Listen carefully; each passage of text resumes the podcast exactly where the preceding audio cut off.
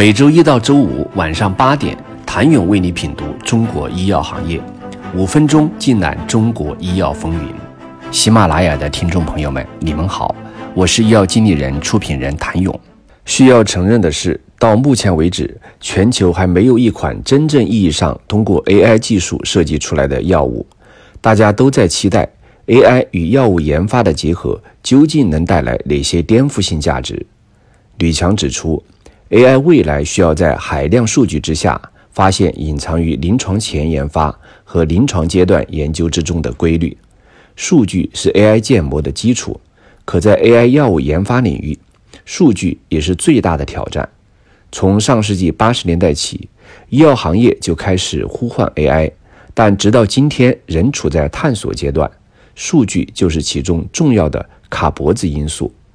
新药研发领域的数据基本掌握在药企手里，有高壁垒、高成本、高机密的特性，获取的成本十分昂贵，这也成为 AI 药物研发发展的一大障碍。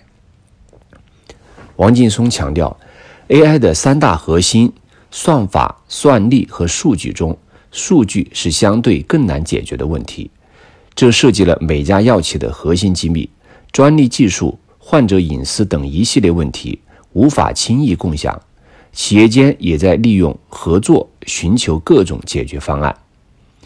陈建新也直言，目前解决这一问题的有效方法并不多。这不仅有企业之间的博弈，也有各国政府之间的合作与抗衡问题。一个思路是药企和 AI Tech 公司深度合作，通过投资人或者直接收购、合资等方式解决数据归属问题。这相当于是变相的购买了数据。另一个思路是尝试通过算法的优化和突破来减少对有效数据的依赖，达到小量有效数据也能得到高质量的结果。不管哪种办法都不容易，需要长时间的探索。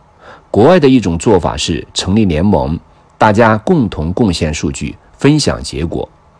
童佑之也认为，通过建立联盟的方式来共享数据，打破数据孤岛的现象。有很多药企已在各自组建或加入一些联盟，在药企之间共享数据，从而促进整个行业的发展。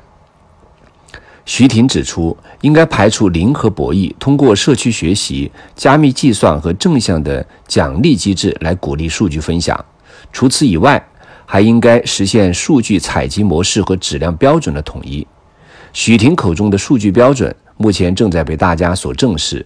事实上，AI 药物研发落地的过程，也是一个长期的数据能力建设的过程。这种研发数据体系的完善，的确需要某种标准。启德医药 CEO 秦刚指出，AI 只是新药研发的一种技术策略，传统新药研发过程中对数据的标准不应该被降低。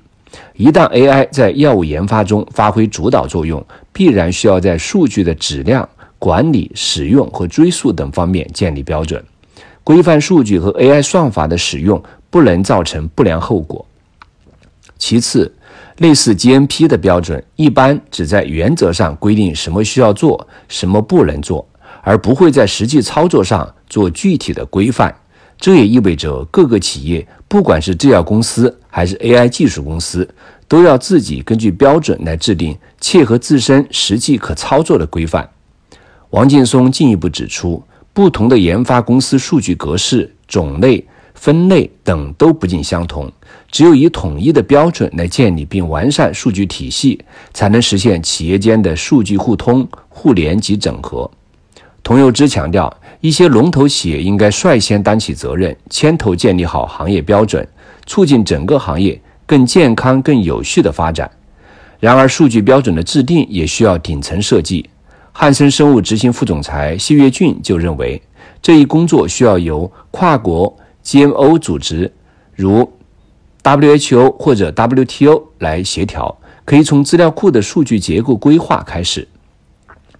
吕强也同意数据应该有标准，但他同时认为，AI 药物研发才刚刚开始发展，标准究竟该如何设置，尚需要仔细的考量，还是应以发现新分子实体、探索适应症的结果为导向，鼓励更多创新，防止垄断。AI 制药人才瓶颈如何破？如何理解 AI 制药结果的确定性？AI 与药物研发的结合究竟能带来哪些颠覆性价值？请你明天接着收听。谢谢您的收听。想了解更多最新鲜的行业资讯、市场动态、政策分析，请扫描二维码或添加医药经理人微信公众号“医药经理人”——医药行业的新闻与资源中心。我是谭勇，明天见。